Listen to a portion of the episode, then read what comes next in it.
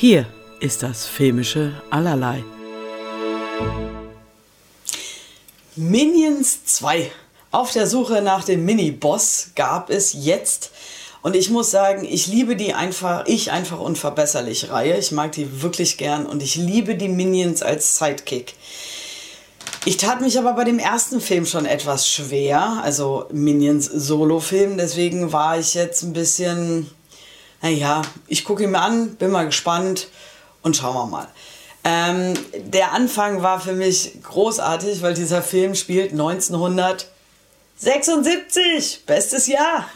Nein, also der spielt in den 70ern. Deswegen gibt es da viele Sachen, die natürlich für äh, Ältere wie mich äh, fantastisch ist. Die Musik ist gut, die Anspielungen sind gut, dieser 70er-Look ist fantastisch. Und was sie definitiv besser gemacht haben, ist, dass die Minions hier zwar auch schon eine Hauptrolle spielen, aber auch ein bisschen trotzdem weiterhin der Sidekick von Gru sind. Ähm, Gru ist halt zwölf Jahre alt und möchte zu den, ähm, oh Gott, wie haben sie heißen, so und so sechs äh, Bösewichter. Ähm, Schurken. Zu denen möchte er gern dazugehören. Und darum geht es hier so ein bisschen in dem Film.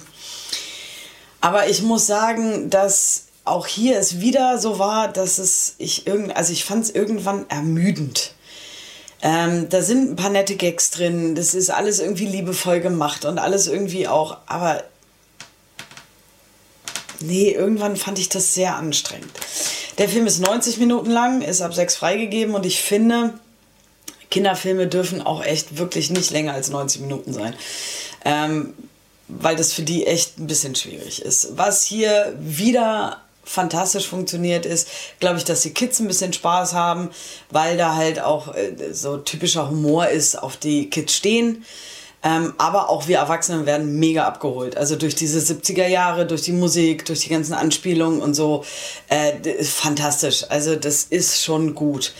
Aber also ich, ich ja, ich sage ja, ich gar nicht mal richtig gelangweilt, sondern ich fand es halt ermüdend. Ich fand es so erschlagend. Es war auch so viel und es wurde immer größer und mehr und hu, nee, nicht so richtig. Ähm, der Film startet ab 30. Äh, Juni 22 in den deutschen Kinos. Regie hat geführt äh, Karl Balder. Ähm, die Hauptrolle, also Gru spricht Steve Carell, im Deutschen ähm, Oliver Rohrbeck. Und ich habe ihn im Original gesehen, ist fantastisch und auch hier, ähm, also bei, bei Disney und den ganzen großen äh, Studios sind ja die Animationsfilme meistens sehr gut synchronisiert. Deswegen mache ich mir da eigentlich keinen Kopf.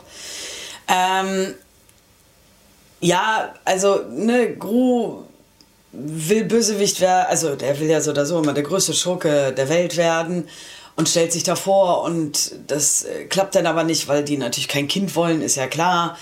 Und dann passieren ganz viele wilde Dinge und die Minions müssen ihn retten. Ähm, und ich sage, es sind schöne Sachen drin. Hm das Gute ist, auch dieser Film ist für die Eltern, die mit ihren Kindern reingehen wollen, müssen, sollen, ähm, werden trotzdem auch abgeholt. Und äh, das ist gut und das ist wichtig und das macht schon insgesamt auch Spaß. Also, aber für mich funktionieren die Solo-Filme nicht so richtig bei den Minions.